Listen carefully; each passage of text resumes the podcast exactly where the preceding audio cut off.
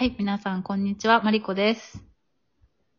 はい、チョコ太郎です。はい。ちょっとね、今日は、今日はってか、今回は、なんか前回全然話し足りなかったんで、あの子は貴族の、あの、についてね、ちょっとあるあるというか、うん感想文というか、もうちょっと共感した部分をね、シェアしたいなと思って。そうだね。ていうか、やっぱりさ、なんか、慶応なんだねって思わない？あ、そうあのさ、なんだろう。世の中でそう、慶応ボーイとかって言われるし、なんかこう、ちょっとさ、その、いろんな私立のある中でも、慶応ってなんか格が違うって感じで話されてるじゃん。うん。なんか、それをね、本当に実感した。今回。そうだね。んなんか、一般庶民会でどっちかっていうと、うんな。んかネタ的になんか扱われることの方がちょっと多いそうね。気がするんだけど、慶応。ネタっていうか、なんだろう。まあ、言う、言うて次第の中のうん。レベルの高いとこぐらいの位置づけなんだけど、でも本当に上の階層の人たちにとっては、うん。それがなんか一種の上の階層であることのステータスに本当になるんだなっていうのを、なんか改めて、あの子は気づくって思ったね。いや、ほんとそう。あの、だからね、幼稚舎からこう続いてるっていうところもあるし、なんか、うん。なんで、なんなんだろうね、学習院との違いがちょっとわからないんだけど、うん。そう。あ、でもなんかね、慶応に行く人はじ、なんか、話を聞くとやっぱ実業家の息子、政治家の息子、医者の息子が多いって聞く。結構う、ん。うん。医者か。うん。ね。まあ、印象としてもそうだよね。そう。え、だってね、びっくりしたのがさ、え、あの、なんかさ、葉山に、あの、鎌倉の近くにある葉山って、まあ、天皇のその御用邸があったりとか、結構別荘地なんだけど、うんこっちで言うと。うん。で、その葉山になんかこう、ヨットハーバーがあるわけ。で、うん。うちの家はよく葉山に、こうなんだろう、あの、会社の保養所？だからなんかこう、安く泊まれる宿があったから、たまにそこにこう遊びに行ってたわけ。で、まあだからそのヨットハーバーの存在は知ってたんだけど、別にそのさ、ヨットを持ってる人たちが、まず、どういう人たちなのか、まあ想像さえもしたことがないというか、まあなんか、あ、ヨットうん。はいはい、みたいな、って感じだったんだけど、そのよ、だからその元彼の友達が、そこのヨットを持っていて、で、さ、かつそこのマンションに住んでいて、週末、うんそのヨットで、なんか、バーベキューを、バーベキューじゃないけど、なんか、ちょっとヨット周遊みたいなのをする、しに行く、みたいなのを聞いて、うん。いるんだみたいな。あ、あのヨット持ってる人、あ、えー、みたいな。えちょっと待って、元彼の友達っていくつぐらいなの？えっとね、30、元彼と同級生だから34かな？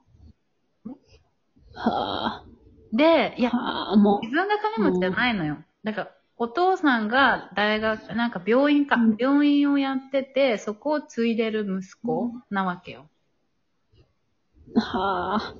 そう。だからさ、もう、ああ、みたいな。あの、現実、でさ、元彼はどんな、どんなノリでさ、喋るの？そのエピソードを。なんか、あのね、だからその元彼も完全にその、上の社会のもの人ではないわけよ。なんだろう。だうんうんうんから、なんか、なんて言うんだろうね。いや、医者の息子がいて、みたいな。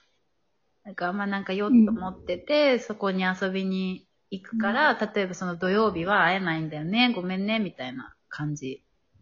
でもね、若干普通なノリ。なんか、へー友達の家行くみたいなノリ？どっちかっていうと。うんうんそう。うん。マジか。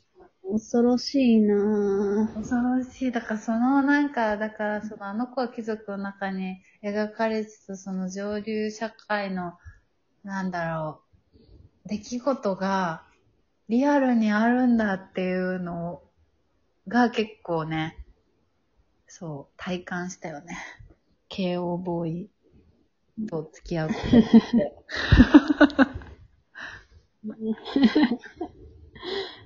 いや、なんか、あれだよね、こんなにさ、こんなにも、うん。なんか、生まれ育ちによってうん。差がついているのに、何がすごいって、うん。案外その差、知らずに生きていけるじゃん。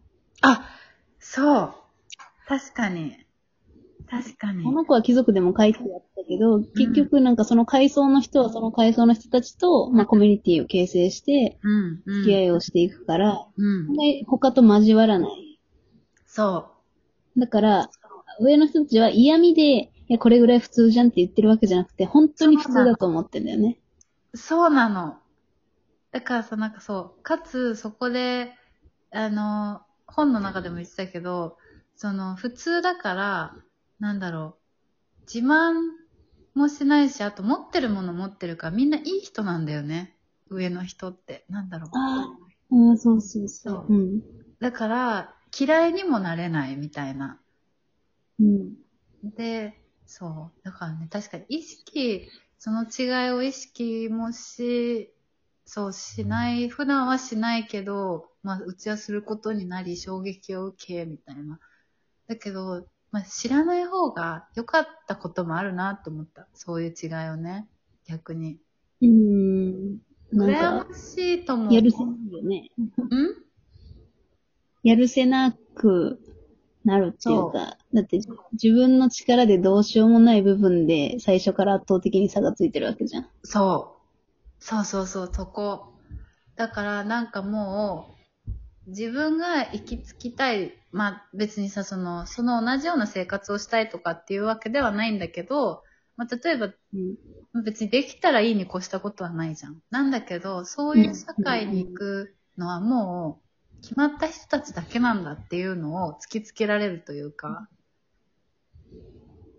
そうだよ。ブル、うんブルデューも言ってた。なんか、うん。あの、生まれ持ってそういう上の階層で身につけた、なんか、うん言語、仕草とかと、うん。あの、育って自分、学んだものってやっぱ違うって言っ、てた。なるほどね。あ、この前のね。うん。はいはい。そうそう。あー、なるほどね。いや、確かにほんとそれ、その通りですわ。そう、なんかあの子は貴族の中でもう、んな。んか、あの、あれかな、着着付け教室に花子が通ってて、そのあー、中のはいはいは気い。が合う、話しやすい人だと思ってたんだけど、うん。で、えっ、と、男性を紹介してくれるっていうから、あー、あなんかの、その、うんうんうん。4人で会う時があったんだけど、その男性が居酒屋、安い居酒屋を指定してきて、はいはいはい。あったね。で、その友達の、なんか階層を知るみたいな。あ、なんか私たちと付き合うようなタイプではなかったんだわ、みたいなうん。うん。あ、この人、実家は東京じゃないでしょみたいな話になって、はいはいはいはい。後から東京に住み、そのちょっとね、着付けを習うようになったとしても、やっぱこうね、代々東京で、みたいな。あそうね。の、小島、小島に暮らすみたいなのとはやっぱ違うんだろうね。ね。いや、ほんとそれ感じた。だってもう逃げ出しちゃってたもんね。花子、その回の時、確か。そうそうそう。もう無理みたいな。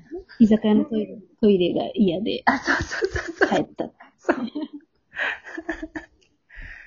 いやーね、え、だからもう、なんだろうね。別にこう、うーん。いや、だから、勉強になったなって思って、すごい。うん。だし、あと、いかにこう、交わらなかったかっていうのを気づいた。そういう人たちと。ああ。私は高校生ぐらいの時に気づいたな。なんかあのシンガポールの空間って、あー、あ、確かに。あ、そうだそうだそう。なんか、確かに、それを言うとそうだね。なんかでも、なんか、勉学校に通ってるとやっぱ勉強のうん。でき不できみたいなうん。のがなんとなく分かって、当然ピンキリだったじゃん、クラスの中でも。シンガポールいる人、同級生の中で。うんうん。けどやっぱなんか、言っても育ちのいい人しかいなかったなっていうのは思そうね。それは思う。働いてからそれに気づいた。あ、違う、大学で気づいたわ、それ。すごい。大学でやっぱいろんな、あのね、地方からの子もいれば、東京住んでる子もいれば、う。うん。ね、なんか転勤族の子も、まあいろいろな人がいたから、それで気づいたし、うん。そう。ね。確かに。でもそれ以来あんまり会ってなかったの、逆に言うと。うーん。会社でも会ってたけど、だからそういうプライベートでの違いを感じるまではなかったってことかな。まあいやね、だから、あの、なんだっけ、その、中で言ってたけど、やっぱさ、日本って階級社会ではないけど、階層社会があるみたいなこと言ってなかったっけ？確か。言ってた言ってた。そう。だからそれを、まさにって思って線引いたもん、確か。ぜひそう参考書だね、ももはやそう、バイブル、バイブルじゃないけど、参考書、社会に、社会問題への参考書。そう。でも共感できるかどうか、なんか結構きっぱり分かれそうな気はするけど、分読んでほしいよね、いろんな人に。うん、これうん。を逆に意見を聞いてみたい、いろんな人の、うん。そこから見えてくるじゃん、みんなの、その。そうだね。考えが。いや、いい、いい話題だったな。うん。はい。ではではあの子、は貴族論でした。貴族論でした。はい。ではではまた。はい。